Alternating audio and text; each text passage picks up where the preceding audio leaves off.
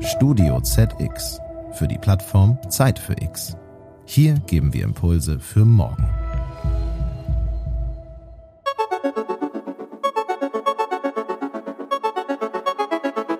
Hallo und herzlich willkommen zu einer neuen Folge von Zeit für Arbeit.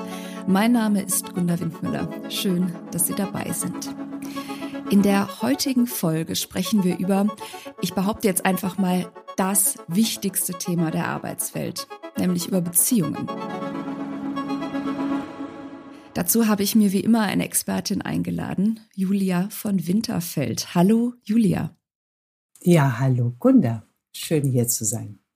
Julia, du hast 20 Jahre lang bei namhaften Agenturen und Beratungsunternehmen im Bereich Marketing und digitale Strategie gearbeitet und im Jahr 2015 Soulworks gegründet, eine strategische Unternehmensberatung, mit der du und dein Team Organisationen und deren Führungskräfte dabei unterstützt, bessere Beziehungen zu gestalten.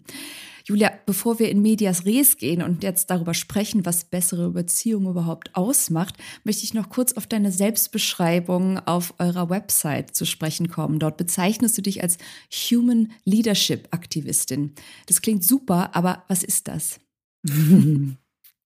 Mir ist es unfassbar wichtig, äh, gerade in der Führung und vielleicht auch durch meine eigene Erfahrung als Führungskraft, dass wir immer wieder uns besinnen darauf, menschlich zu bleiben, also dass wir wirklich Kontakt mit uns selbst äh, im Vordergrund haben und genauso aber auch den menschlichen Umgang pflegen. Ähm, in meiner eigenen Vergangenheit habe ich immer wieder erlebt, dass das gar nicht so selbstverständlich ist, wie man sich das wünschen würde. Und deshalb ist es für mich unfassbar wichtig, wirklich für dieses menschliche Miteinander und gerade das menschliche Führen äh, einzustehen.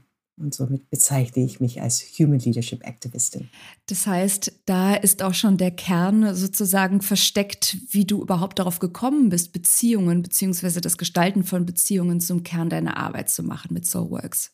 Ja, ganz genau. Also es war, äh, mein, du hattest so schön eingeleitet, dass ich 20 Jahre lang äh, in namhaften Unternehmen beziehungsweise in Digitalunternehmen unterwegs war, Technologieunternehmen, große Beratungen und äh, ich weiß noch, wie ich in Vorstandsräumen saß und über die Digitalisierung gesprochen habe und das strategisch sehr, sehr gut aufgegriffen, nicht nur von mir, sondern auch von meinem Gegenüber. Nur leider haben wir sehr oft das Menschliche dahinter und was es braucht, um den Menschen mitzunehmen auf dieser Reise, gar nicht zum Fokus äh, oder in das Gespräch mit eingebracht. Von daher war das so für mich ein Schlüsselmoment. Ich weiß noch in einem ganz bestimmten Boardroom, äh, wo ich gesagt habe, nein, das geht nicht. Wir müssen, wenn wir uns digital weiterentwickeln wollen, ebenso den Fokus auf den Menschen bringen. Und genau, und das war mit ein Anlass, äh, wirklich dann mit Soulworks zu starten. Wenn wir über zwischenmenschliche Beziehungen sprechen, gerade wenn es so um Psychologie geht oder um romantische Beziehungen geht, da ist ja dann oftmals von Beziehungskompetenz die Rede. Was ist Beziehungskompetenz aus deiner Sicht und wieso ist Beziehungskompetenz, unterstelle ich jetzt mal, auch in der Arbeitswelt so wahnsinnig wichtig? Also du hast es schon ähm, erstmal angesprochen mit dem Zwischenmenschlichen. Ich glaube, die Beziehungskompetenz steht nicht nur, wie wir in Beziehung zu anderen Menschen gehen, sondern auch Beziehungskompetenz zu einem selber. Und äh, wenn wir dann auch ähm, auf dieses Thema eingehen mit Unternehmen im Arbeitskontext, dann ist die allererste Hürde, die Beziehung zu sich selbst äh, nochmals zu überprüfen. Äh, kennen wir uns wirklich selbst? Sind wir da äh, stimmig mit uns? Äh, kennen wir ähm, zum Beispiel einfach unsere Werte, unsere Vision, äh, weshalb wir überhaupt äh, arbeiten? Also das sind so Grundsteine, die eine Selbsterkenntnis auch ermöglichen, aber gleichzeitig auch ähm, ja, zu schauen, äh, wie gehe ich denn eigentlich wirklich äh, mein, sag ich mal, mein Weg oder meine Aufgabe an. Und wenn wir dann aber ins Zwischenmenschliche gehen, da können wir mh, hm, vielleicht äh, für unsere Zuhörenden das vereinfacht sagen. Es gibt eigentlich zwei Komponenten, die nochmals Kompetenzen daraus ableiten lassen. Es gibt die erste Komp ähm, Komponente zusammenwachsen was dann auch heißt, äh, wie können wir uns äh, besser gegenseitig kennenlernen, ähm, wie können wir uns empathisch gegenübertreten, wie können wir gut kommunizieren, wie können wir aber auch vor allem uns gegenseitig psychologische Sicherheit bieten. Und wenn wir diese Kompetenzen zusammentragen, dann schaffen wir ein, ein gutes Zusammenwachsen. Das ist also die erste Komponente. Dann gibt es aber auch eine zweite Komponente, die wir als Zusammenwirken bezeichnen würden. Also nicht nur, dass wir sozusagen diese Zugehörigkeit und dieses Zusammenbringen und Zusammenwachsen erschaffen, sondern wir wollen natürlich auch was gestalten, wir wollen auch was bewegen. Das heißt, welche Kompetenzen braucht es denn, um wirklich zusammenwirken zu können? Und da kommen dann ähm, ja so Kompetenzen, die uns alle geläufig inzwischen sind, aber dennoch nicht, äh, sag ich mal, der Muskel ist noch nicht gut trainiert. Äh, das sind Sachen wie Co-Kreation, Co-Evolution, also wirklich aufeinander Acht geben, dass man sich weiterentwickeln kann in dem, womit man gut ist oder wo man seine Stärken wirklich einbringen möchte. Aber genauso die Anpassungsfähigkeit im Sinne von, wenn wir jetzt in einer Welt sind, wo so viel äh, in, im Außen in Bewegung ist, die wir gar nicht vorhersehen äh, können, äh, wie schaffen wir es dann in unserem Wirken, uns immer wieder anzupassen an diesen Gegebenheiten? Und äh, das allerletzte, was ähm, ich zumindest die Erfahrung mache hier in, ähm, im deutschsprachigen Raum, äh, das ist ein bisschen anders im englischsprachigen Raum, wo ich auch äh, viele Jahre tätig war. Äh, und das ist Wertschätzung. Also sich wirklich mit Lob und Anerkennung äh, dieses Zusammenwirken unterstützt. Und ähm, ja, das sind also so die Kompetenzen, die wir äh, herausgestellt haben und äh, immer wieder die Erfahrung machen, es braucht diese zwei Komponenten, zusammenwachsen, zusammenwirken und darunter liegen einzelne Kompetenzen, die wir stärken können in uns. Mhm. Lass es uns aber mal ganz konkret machen, weil mich interessiert einfach, wie läuft sozusagen die Arbeit mit euch bei euch ab. Ja. Also jemand, ein Unternehmen oder eine Führungskraft äh, tritt auf euch zu und dann gibt es erstmal, du hast es eben angesprochen, eine Bestandsaufnahme der eigenen Beziehungskompetenz zu sich selber. Mhm. Habe ich das richtig verstanden? Mhm. Wie läuft das ab? Mhm, absolut. Vielleicht gebe ich noch mal eine andere äh, Perspektive und die Frage so, wie, wie kommen wir überhaupt erstmal in Beziehung im wahrsten Sinne? Ähm, denn äh, es ist nicht so, dass äh, das Unternehmen oder das Team oder die Einzelperson äh, sagt, ich, ich muss mehr, ich brauche Beziehungskompetenz, ich muss mich jetzt beziehungsfähiger machen. Äh, Im Grunde sind wir alle beziehungsfähig, äh, das nur am Rande. Sondern mhm. sie haben natürlich irgendwie ein Business-Thema. Ähm, und das kann man eigentlich in drei Schubläden, wenn man so will, subsumieren. Also sie kommen entweder mit einem, tatsächlich mit einem Personalthema, gerade jetzt mit der Personalknappheit oder auch, wie man überhaupt Menschen anbindet, neu gewinnt. Äh, das ist so ein Feld. Dann gibt es aber auch ein Feld, ähm, was stärker äh, strategische Natur ist. Also sie wollen innovativer, sie, sie ähm, suchen nach Wegen, wie sie zukunftsfähiger, wachstumsträchtiger werden können oder aber auch ähm, das dritte Feld eher der Markt ähm, gibt her, dass zum Beispiel jetzt sehr viel mehr Nachhaltigkeit auch in der Produktentwicklung sein muss. Also das sind eigentlich die Themen, ähm, wie sie auf uns antreten. Und natürlich könnten wir, weil du sagtest ja auch eingangs, wir sind eine strategische Unternehmensberatung, könnten wir auch in das Thema direkt einsteigen und überlegen, ja, mit welchen Prozessen, was könnte man machen, um zum Beispiel innovationsfähiger zu werden. Allerdings ähm, ist unsere Annahme, dass diese Themenfelder oder vielleicht Herausforderungen eigentlich auf der Beziehungsebene zu lösen sind, zumindest zuerst zu lösen sind. Und jetzt komme ich wieder zurück zu dem, äh, was du sagtest. Äh, wir mhm. machen eine Bestandsaufnahme, äh, schauen, wie eigentlich die Beziehungsgeflechter im Unternehmen sind, sowohl im Zwischenmenschlichen, aber auch strukturell und können dann daraus oder daraus ableiten, wo fangen wir denn an? Und manchmal ist es wirklich der erste Schritt, die primär die Führung, die Geschäftsführung, ihre Beziehung zu sich selbst nochmals zu überprüfen. Ähm, sind sie denn wirklich erstmal überzeugt? Ich bleibe bei dem Beispiel, dass Innovationsfähigkeit der Schlüssel ist, um zukunftsfähiger zu werden.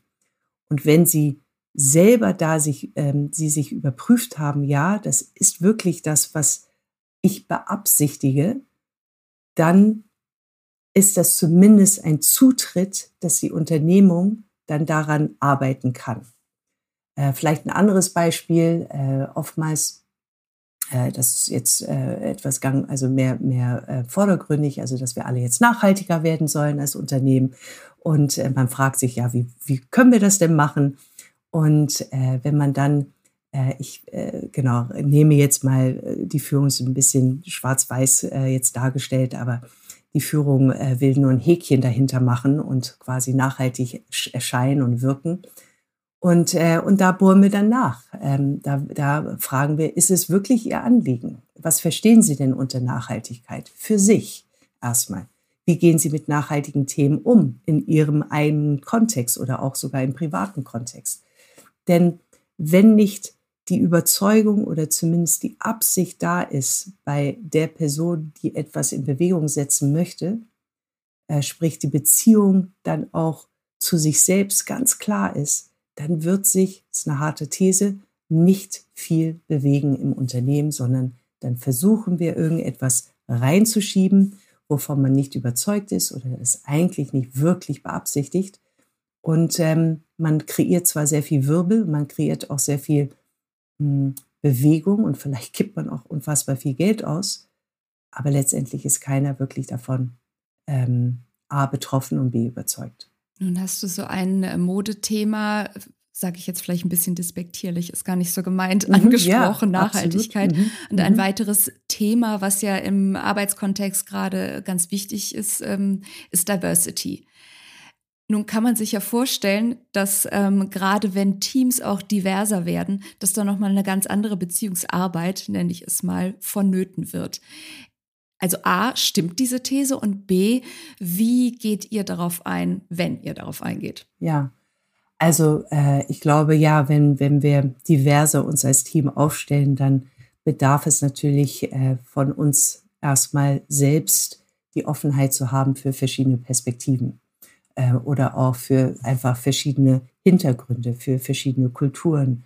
Und diese Offenheit ist ähm, bei uns allen nicht immer da. Äh, wir haben alle unsere Folien drüber, äh, die wir schon gelernt haben und möglicherweise dann A, entweder nicht gerne hinhören, zuhören oder vielleicht äh, schon längst was entschlossen haben, was gar nicht gegeben sein müsste.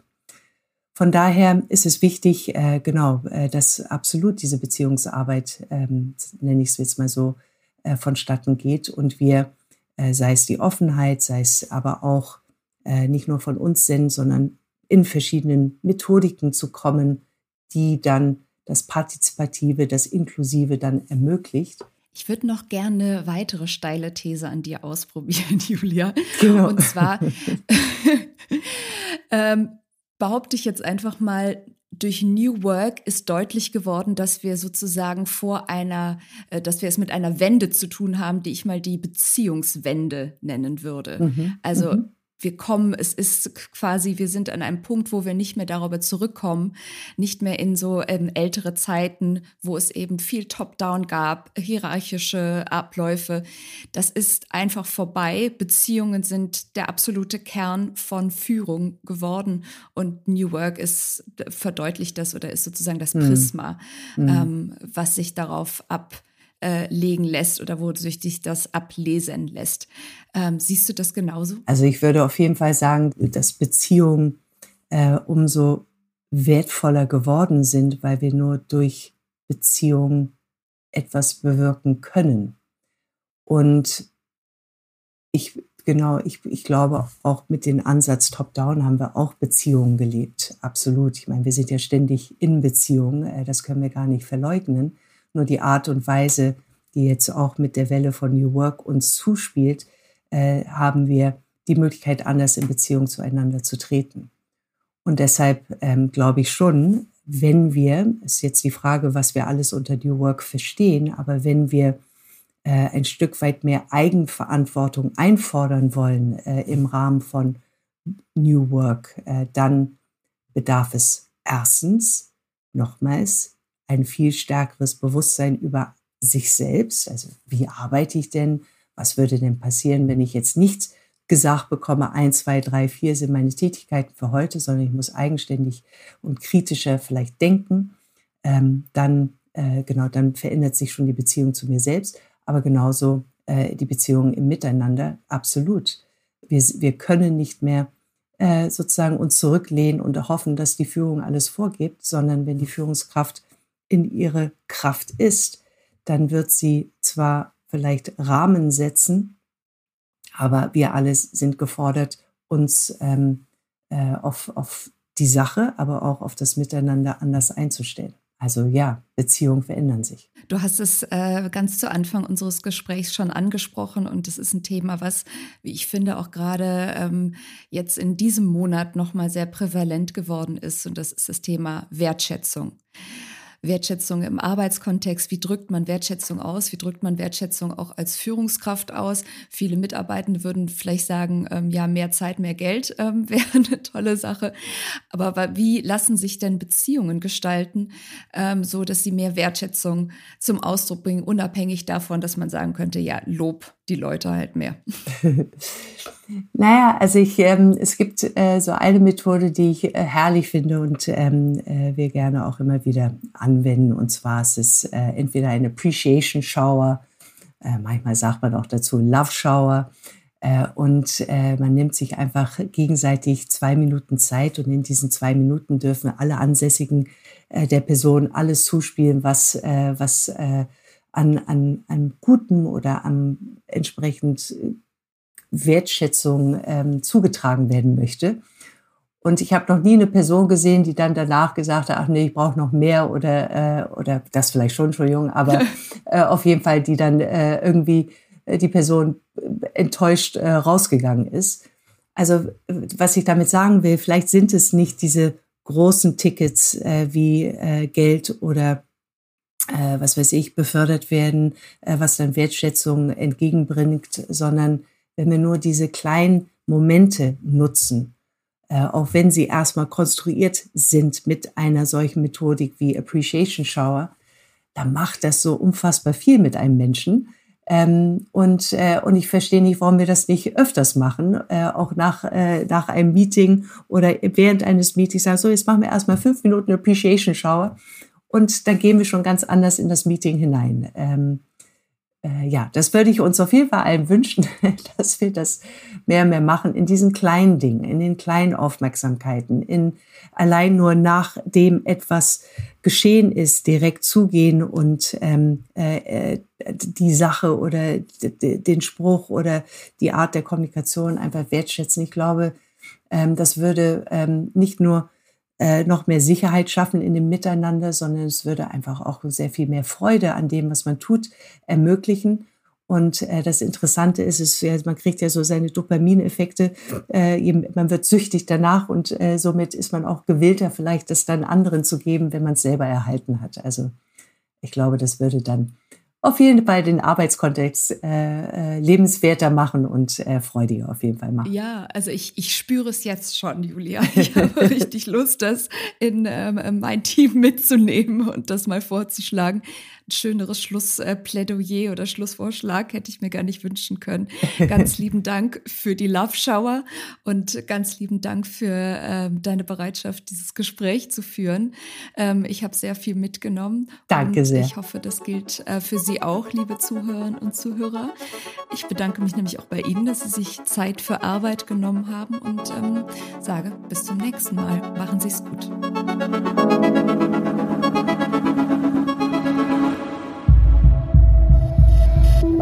Dieser Podcast ist eine Produktion von Studio ZX für die Plattform Zeit für X.